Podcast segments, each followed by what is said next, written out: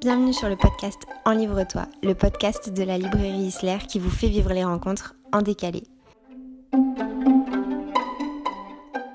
Bonjour à tous, bonjour Julien, merci d'être avec nous aujourd'hui. Merci pour votre invitation. Tu viens nous parler de ta 16e parution. Hmm. Alors, je, les compte pas, mais 16. Bah, moi, j'ai compté. Donc, c'est le 16e, euh, pas le 16e roman, parce qu'il y a un témoignage, il y a des romans jeunesse. Ah oui. En, roman euh, tout confondu, c'est le 16e. Alors, est-ce que tu peux déjà nous dire de quoi ça parle? Oui. Alors, Les Bienheureux, ça raconte, c'est une suite de portraits, de témoignages de familles qui ont tous un enfant atteint d'une maladie rare, la même maladie, euh, le syndrome Williams-Burren. Et je comprends, je te vois venir, puisqu'on me le dit à chaque fois, pourquoi un roman et pas un récit un témoignage.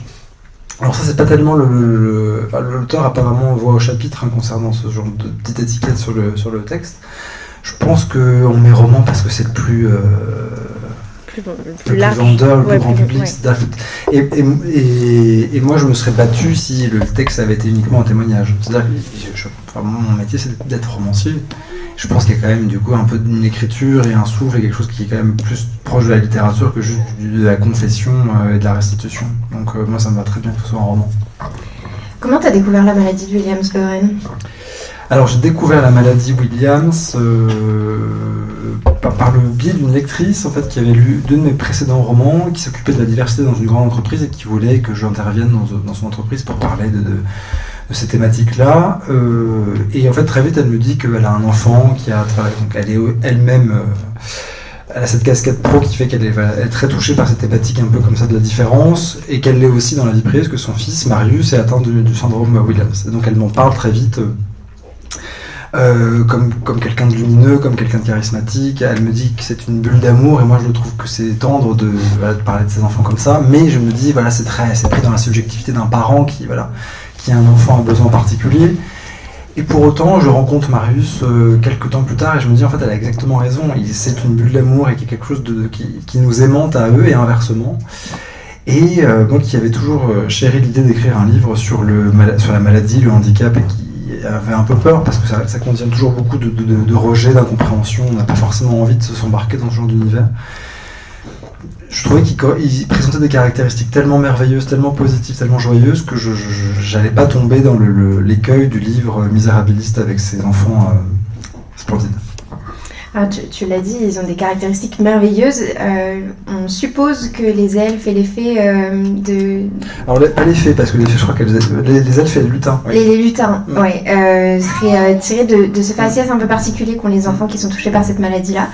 mais moi, ce qui m'a frappé dans ton livre, c'est que même si on a la maladie en fond, c'est pas un livre sur des enfants malades. Je, je sais pas comment décrire ça, mais j'avais l'impression de lire des quotidiens de familles euh, complètement classiques, avec en fond cette particularité, mais une particularité, pas une maladie. On rentre très très peu justement dans les caractéristiques de la maladie, dans le, côté scientifique de la maladie. Le livre s'ouvre quand même en revanche par, euh, par certaines cas, enfin, présentations un peu médicales et scientifiques, j'étais quand même obligé de donner un peu des repères. Pour autant, moi, j'avais pas du tout envie de médicaliser mon livre. Enfin, ça, reste, justement, on l'a dit, un roman. J'avais pas envie de, faire quelque chose de plombant sur euh, des symptômes, euh, des diagnostics, des, parcours médicaux, paramédicaux. Moi, ce qui m'intéresse, c'est l'humain, c'est la vie de famille, comme tu l'as dit, la place de l'enfant par rapport à l'école euh, ou n'importe quel groupe, le regard de l'autre dans la rue.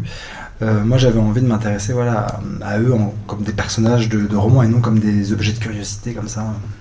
On va pas revenir sur les neuf enfants parce que ce serait très long et puis le but c'est quand même de faire découvrir, enfin que les gens découvrent le livre par eux-mêmes.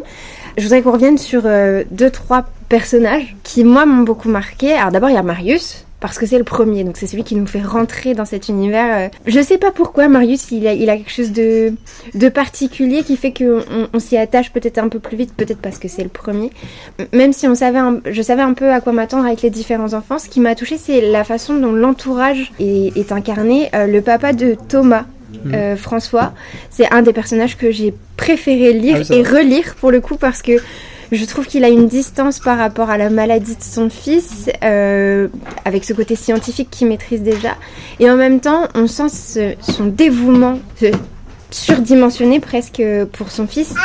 Et je voudrais qu'on parle de Karine, parce qu'en plus on est un peu dans une période euh, importante pour, euh, pour ces sujets-là. Karine, elle a une petite fille qui s'appelle Malena, Mm.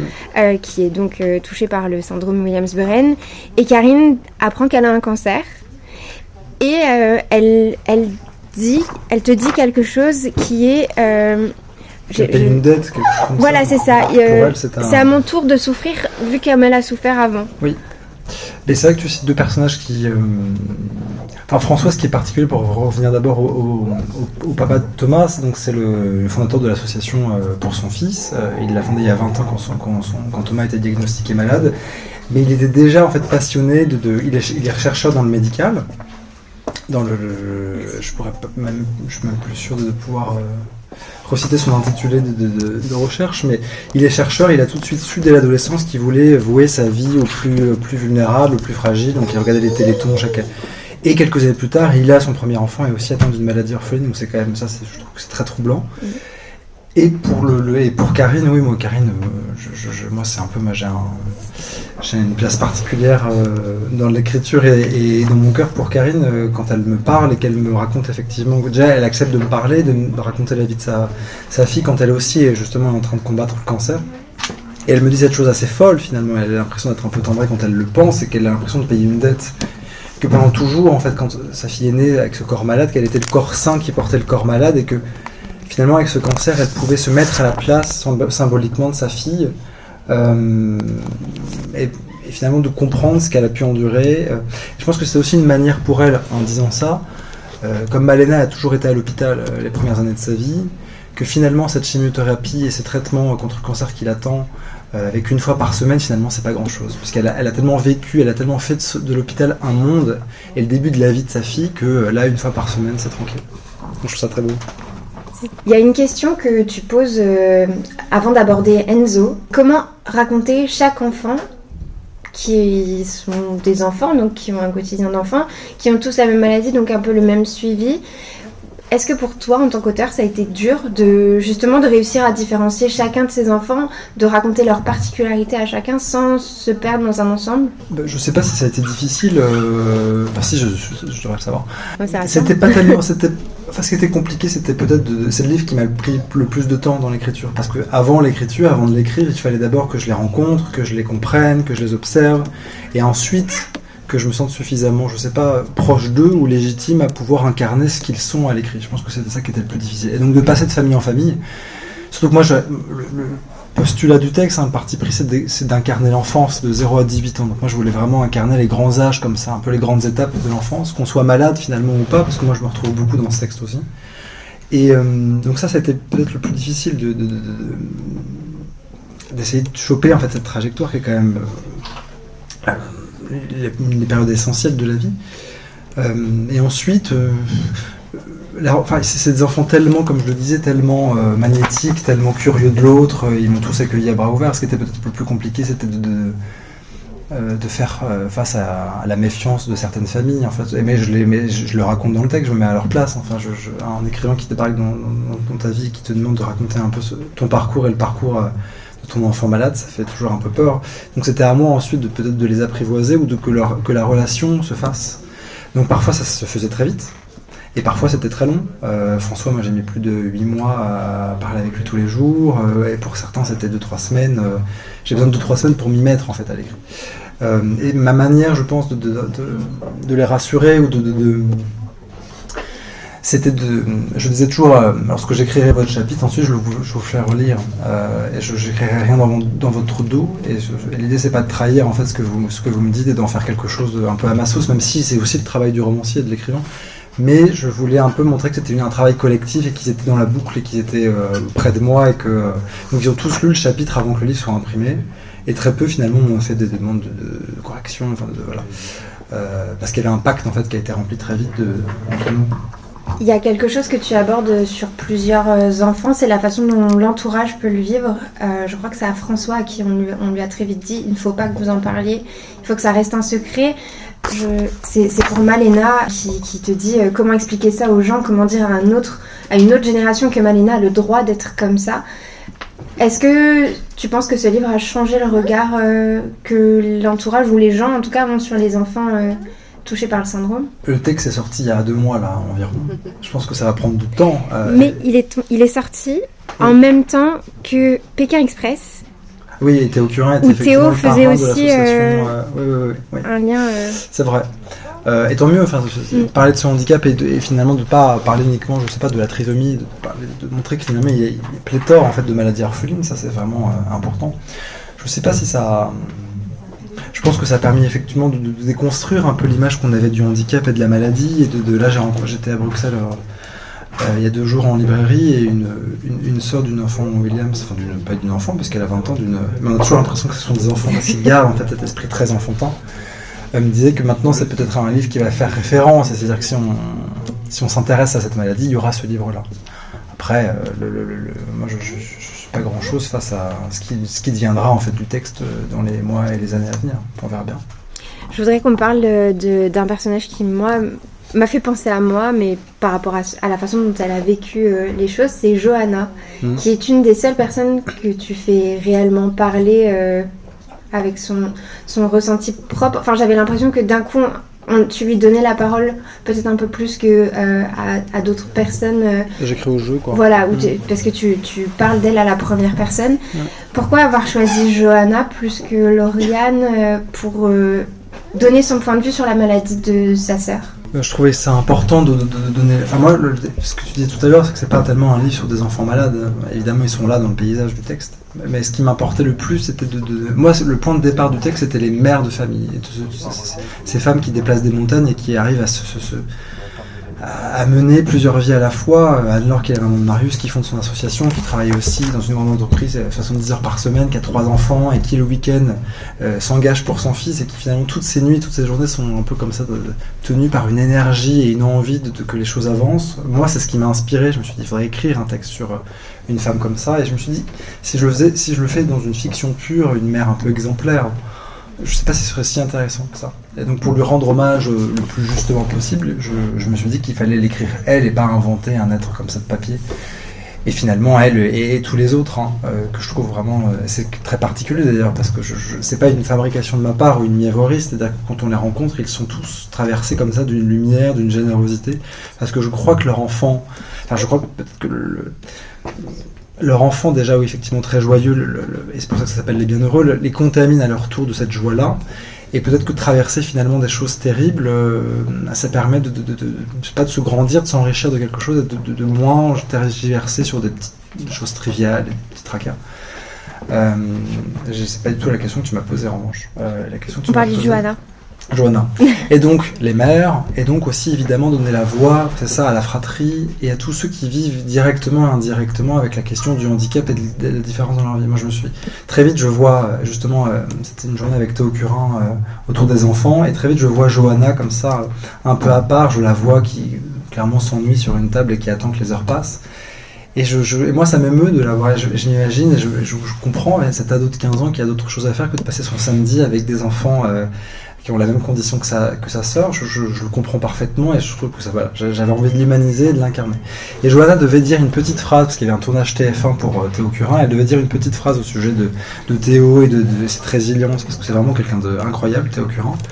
Enfin, qui a une, philosophie, une sagesse, enfin, je, trouve qu'il est, il est absolument dément. Et donc toute la journée, Johanna prépare sa petite phrase et finalement elle sera pas, enfin le journaliste ne, ne revient pas à elle quoi, donc elle est un peu déçue et, et vraiment, pour elle, c'est le sentiment d'une journée qui vraiment est, inutile, horrible. Euh, et c'était peut-être pour moi un juste retour des choses de me dire, mais Johanna, elle incarne vraiment typiquement cette, adolescent, cette adolescente un peu comme ça, un peu, un peu phare, enfin un peu, un peu typique. Et, euh, et, je me suis dit qu'en m'intéressant à elle, je m'intéresserais aussi autrement en fait à cette, cette vie de famille et, et, à Axel, sa petite sœur, et à comment finalement les choses se passent dans leur foyer. Euh, donc ouais, je trouve ça important de, qu'elles existent, qu'ils existent aussi. Et Lauriane aussi existe, hein, la grande sœur de, qui a 12 ans, qui est euh, comme Johanna, c'est très particulier. Il y a beaucoup de familles dans ce cas-là où il y a un enfant euh, surdoué et un enfant atteint de syndrome. et, je, et Lauriane, effectivement, je la, fais dire beaucoup, de façon beaucoup plus omnisciente, où je l'incarne un peu plus avec, avec plus de distance quand en plus moi j'écris pour les ados, j'avais envie que Johanna soit comme ça, un peu une, une héroïne écrite au jeu et que et souvent on croit que c'est elle qui parle, mais c'est moi qui ai écrit le texte. Hein. Ça, ça, c'est euh, pour autant, elle, euh, on a on a beaucoup discuté et j'en ai fait quelque chose. Et ça a été, je crois, elle qui a été le plus qui a eu le plus de difficultés à lire le chapitre parce que finalement, euh, soit elle le trouvait trop doux trop aimant et qu'elle est pas comme ça parce que la maladie de ta sœur elle s'en fout mais quand je vais trop dans le genre fautisme ça lui plaît pas non plus donc il fallait voilà il fallait c'était ma, ma, pire éditrice dans le, dans le, projet quel est ton lien euh, quel est ton lien maintenant avec euh, les enfants euh, avec tous ces enfants que, que tu as incarnés dans le livre? Bah, c'est particulier déjà d'écrire sur des personnes qui existent vraiment, déjà de, de, de s'investir, de, de, Mais tu l'avais fait avec Camille. Avec Camille, mais qui était mon amie depuis des années. Donc ça n'a pas changé grand-chose. Euh, pendant avec Camille, c'est-à-dire pendant, pendant un temps quand j'écrivais sur elle et sur sa vie, euh, j'avais pour moi une sorte de confusion entre qui est mon ami, qui est, le personnage, et, quand on a un personnage comme ça qu qui nous active, il est notre propriété. Enfin, donc quand c'est quelqu'un qui existe vraiment, c'est particulier. Euh, donc quand je revoyais Camille, quand je retrouvais Camille, j'avais l'impression qu'elle n'était pas exactement mon amie, mais qu'elle était vraiment mon sujet d'étude et mon voilà. Et ça, a été un peu le cas avec ses enfants aussi, mais de façon un peu plus, euh, parce que j'ai passé quand même moins de temps avec chacune. Enfin, globalement beaucoup plus de temps, mais finalement, il fallait, fallait, fallait comme que j'enchaîne les, les portraits et que je, je, et les entretiens. Et aujourd'hui, bah, en fait, finalement, comme toute relation dans la vie, euh, comment dire, il y a des relations qui se, qui sont avouées, qui sont vouées à durer et à rester un peu nouées, et d'autres où c'est moins le cas. Euh, donc, je suis encore très proche de certaines familles et moins proche d'autres, et c'est, ça me paraît normal. Et par rapport aux associations? Par rapport à l'association? Ouais. Moi, j'avais peur en fait de tomber dans ce. C'était un peu mon. Comme toutes les familles viennent d'une association, d'une seule. Et moi, je trouvais ça important. Il eu une sorte de casting entre guillemets, un peu, un peu de. C'est là j'avais envie de, montrer un peu la, la, la, famille dans sa structure euh, la plus variée en fait.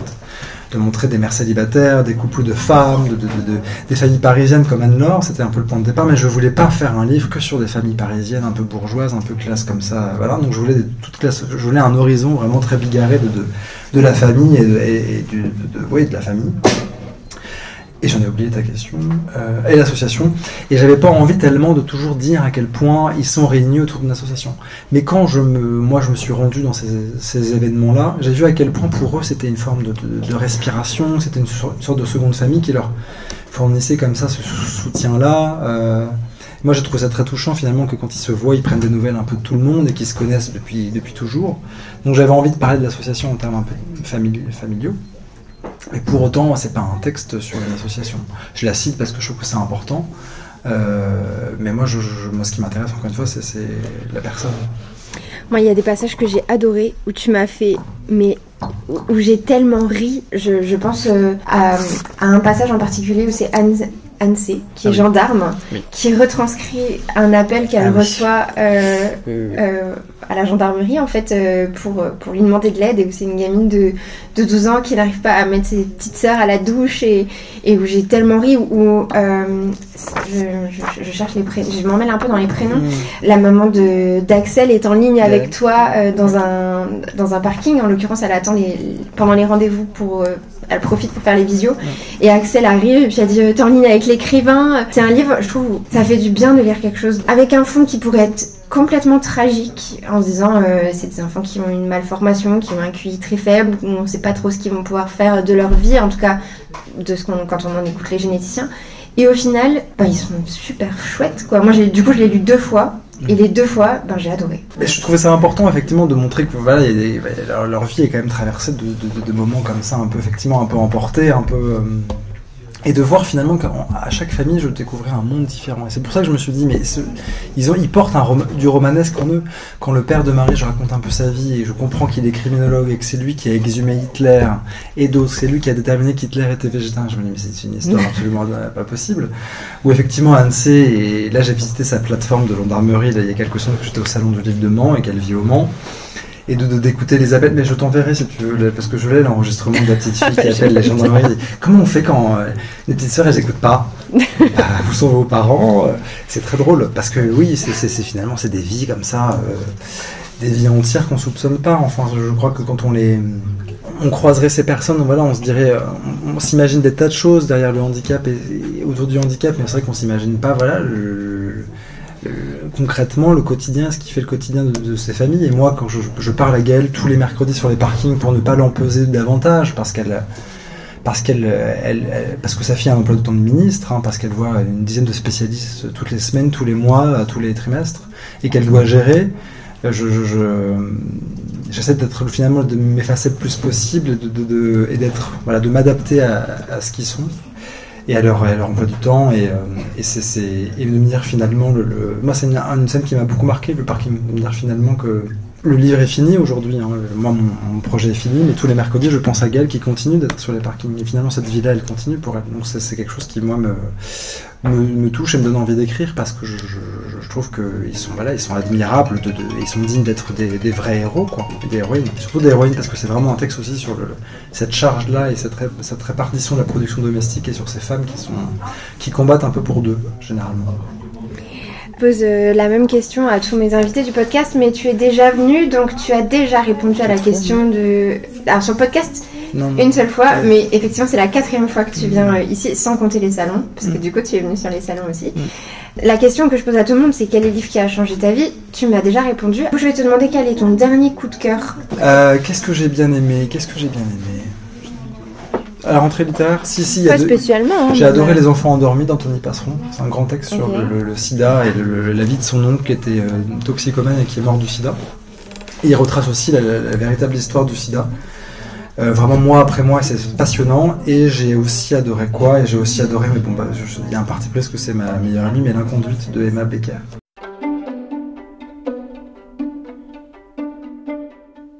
Merci de nous avoir écoutés. Et pour connaître toutes les informations sur ce podcast, n'hésitez pas à vous rendre dans la barre d'infos. Pour connaître les prochaines rencontres, allez directement sur le site isler.fr pour toutes les informations. N'hésitez pas à liker, à vous abonner et à très vite.